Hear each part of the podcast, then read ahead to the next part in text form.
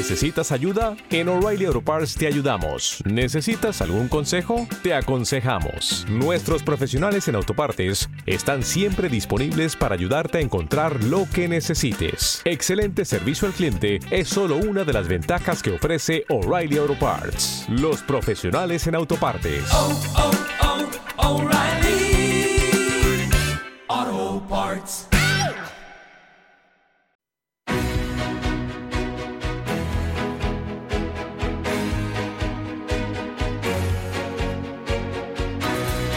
Capital Intereconomía, Consultorio de Fondos. Hoy con nosotros Daniel Pérez, selector de fondos. ¿Qué tal Daniel? ¿Cómo estás? Muy buenos días. Hola, ¿qué tal? Buenos días a todos. Venga, vamos a por ello en el 915331851, 915331851, 609224716. Antes de ir con las consultas que tengo por aquí varias ya en espera, como estás viendo ahora mismo el entorno del mercado, ¿qué fondos de inversión no pueden faltar en, en nuestras carteras? Pues la verdad es que un entorno muy bien, hemos pasado muy bueno, hemos pasado en dos, tres semanas de una negatividad y, bueno, quizá una claudicación de los inversores a un fuerte rebote en los mercados, ¿no? Estamos estos días, solo se ve el color verde en casi todas las clases de activos y se nota que cambia ya la actitud, ¿no? Si también la- se junta con el verano y demás y yo creo que la gente ya está un poco más tranquila, la percepción del mercado es que lo peor ha pasado y sobre todo los fondos que más han subido, más cayeron ahora están rebotando con fuerza, ¿no? Así que bueno, esperemos que esta situación continúe y que los inversores puedan ya salir de, de las pérdidas que estábamos viendo en casi todos los tipos de activos. ¿no? Creo que es un poco de la nota más positiva. El escenario macro, a mi juicio, se está mejorando, ¿no? Progresivamente vamos mejorando, vamos viendo brotes verdes y esto al final pues se refleja en, en los mercados, por supuesto. Mm, ¿Qué hay que tener en cartera? Eh, tecnología está pegando fuerte otra vez. No sé si hay que volver a Mm. Sí, en este caso, yo cuando hablamos de qué tener ahora, eh, si pensamos en un escenario de normalización, ¿no? De que los, eh, los mercados van a volver a la situación previa a toda esta subida de la inflación y a las subidas de tipos, como bien dices, yo creo que hay que posicionarse en muchos de estos productos que más han caído, ¿no? Recordemos que muchos fondos de perfil tecnológico, no solo tecnológico, ¿no? Más growth, más de crecimiento en general, eh, que hay vida más allá de la tecnología y, en el crecimiento. Estos productos hay fondos que han caído un 40, un 25, un 50%, ¿no? En lo que llevamos de año y ahora muchos de estos productos han rebotado en solo tres semanas un 18, un 20% y están recuperando, eh, pues bueno, eh, ya están yendo a rentabilidades atractivas, bueno, a pérdidas no tan no tan fuertes como las que tenían, ¿no? Yo creo que estos tipos de activos eh, son muy interesantes. Yo siempre que un activo cae mucho tiendo a mirarlo y para mí todo este segmento de crecimiento, todos los segmentos más castigados eh, se van, eh, van a ser los grandes beneficiados ¿no? de una posible recuperación y lo contrario con otros eh, activos como las materias primas o algunos productos muy value que estamos viendo estas semanas como están cayendo, ¿no? Digamos que ahora mismo se está volviendo a girar las tornas y, y estamos viendo una normalización en las en, en los rendimientos, ¿no? Tanto los que más han caído recuperando como los que más subieron cayendo. Venga, vamos con fondos con nombres propios, que nos preguntan por ello nuestros oyentes. Ujú. una- un mensaje de, de WhatsApp. eh, dice que me gustaría saber la opinión del analista sobre el fondo Amundi AF European Equity Value, A en euros, acciones, y si es adecuado para estos momentos. Vale, eh, en este caso tenemos un fondo europeo de sesgo value de, bueno, Amundi es una, una gestora bastante famosa, muchas veces más famosa por la gestión pasiva que por la activa.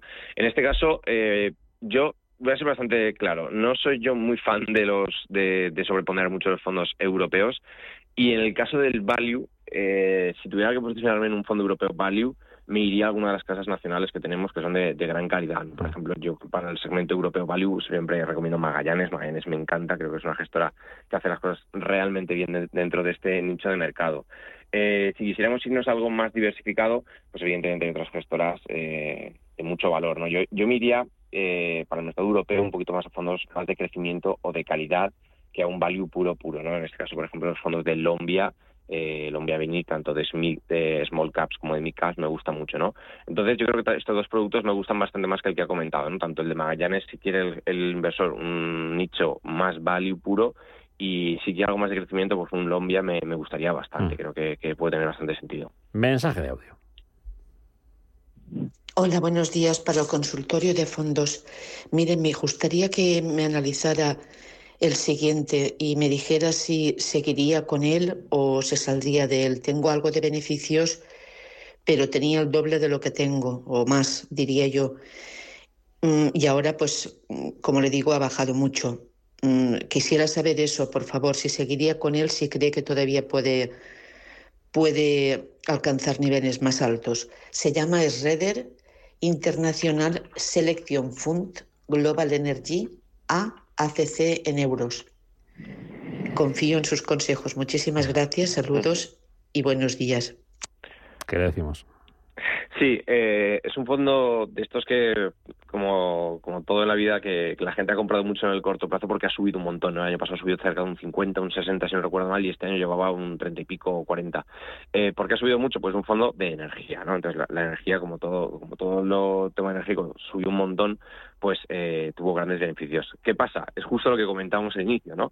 Ahora que está habiendo una normalización de la situación, el precio de las materias primas está cayendo con fuerza, muchas materias primas energéticas han caído un 30 o un 40, que aunque no lo veamos el precio de la gasolina por ahora, lo veremos, ¿no? Porque eh, esto va con cierto retraso, pero es cierto que en las cotizaciones ya se está viendo esta caída tan fuerte, ¿no? Entonces estos productos están cayendo con fuerza, muchos de ellos en las, últimas semanas.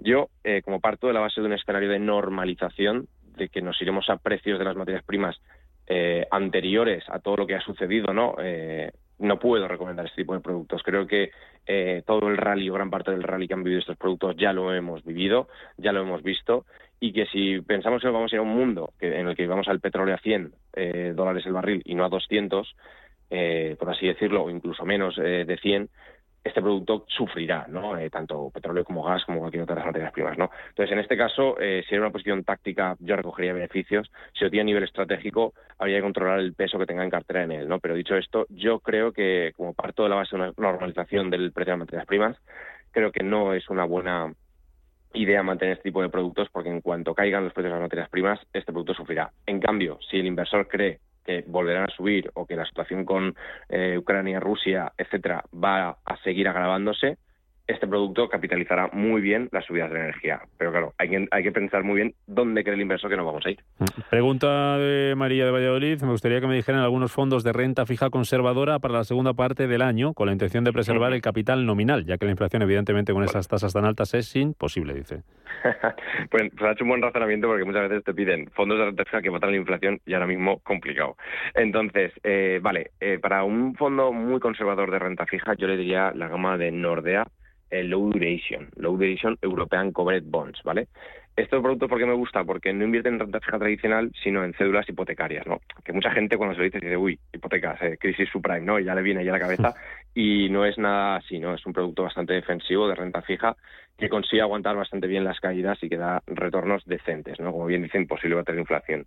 Yo como consejo eh, intentaría ir a productos multiactivo, porque la renta fija únicamente ahora mismo no es tan defensiva.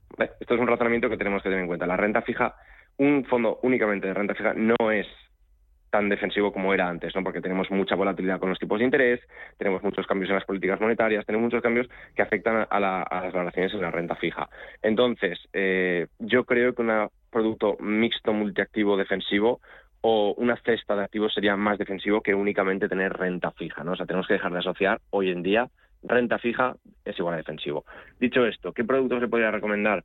A mí hay varios productos eh, para la gama de defensivos que me gustan. En este caso tengo uno que es el Trojan Fund, que es un producto multiactivo, que es una especie de cartera permanente, ¿no? De Harry Brownie, con renta variable, renta fija, eh, de inflación, por cierto, oro y liquidez. Es un producto que me gusta bastante para este entorno o alguno como un, uno más de retorno absoluto que se llama Peerford Global Total Return, que sé que es impronunciable, pero es un producto bastante interesante, ¿no?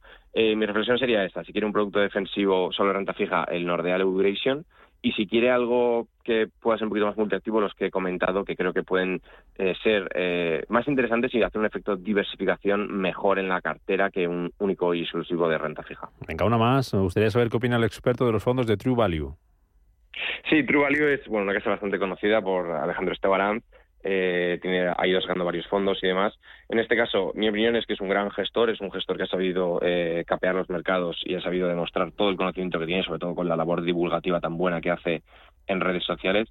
En este caso, lo que le diría al, inversor es que mire el tema de la estructura de la cartera y cómo le encaja un producto de, de True Value, sea el de Small Caps o el normal, en la cartera y sobre todo con otros fondos nacionales, porque por mi experiencia, cuando alguien te pregunta por este fondo, suele tener seis o siete más de los gestores españoles y por un tema de correlaciones y por un tema de, estilos de inversión no suele ser lo, lo, óptimo, ¿vale?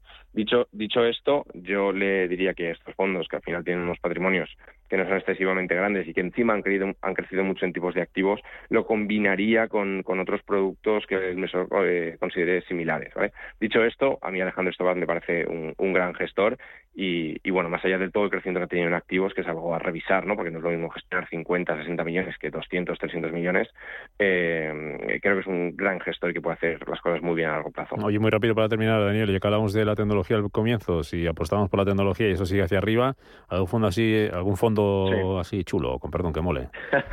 eh, un poco de rock and roll. Sí, sí yo, yo, hay una gestora que me gusta mucho que es Bailey Gifford, eh, tiene un fondo de crecimiento que es el Long Term Global Growth, eh, pero bueno, como Bailey Gifford es el fondo insignia que, que, de hecho ha rebotado casi un 17% desde, desde mínimos, creo que es un producto que lo puede hacer bastante bien. Ese es un producto muy disruptivo que es muy, muy, muy de crecimiento, ¿no? Es, es droga dura dentro del crecimiento y creo que puede funcionar muy, muy bien. Pues me lo apunto. Daniel Pérez, selector de fondos, gracias como siempre por estar con nosotros y por echar un capote a nuestros oyentes que, que les inquieta en este escenario lo que pasa con sus carteras. Gracias, Daniel. Hasta otra. Cuídate mucho. Gracias a vosotros. Hasta otra. Chao.